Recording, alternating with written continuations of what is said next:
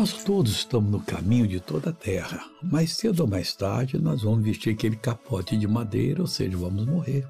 Isso é a vida, né? Nascemos um dia, foi a alegria da família, e quem nos colocou no mundo, na maioria dos casos, já foi embora. Nossos avós, bisavós, triavós, tetravós, pentavós, hexavós e por aí fora já foram. E alguns até os pais já foram, né? Mas nós estamos aqui. Um dia vai chegar a nossa hora, os filhos vão chorar, mas por que que foi? Porque é o caminho de toda a terra. No Salmo de número 49, versículo 15, o salmista diz o seguinte: Mas Deus remirá a minha alma do poder da sepultura, pois me receberá. Não adianta, o poder da sepultura não vai segurar você. Vai livrar sua alma de lá. Lá vai ficar o corpo, né? Vai dissolver, mas até o corpo vai ressuscitar um dia. E o Senhor andeu te receberá do outro lado. Você vai ficar numa boa se você mantiver a sua fé em Cristo. Que Ele seja sempre com você.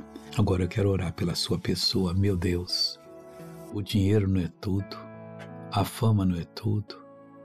Deus, a felicidade da terrena passa, mas aqueles que conhecem o Senhor são felizes para sempre. Eu abençoo a todos que estão orando comigo e digo mal, saia dessa vida em nome de Jesus Cristo. E você diz amém e bom dia.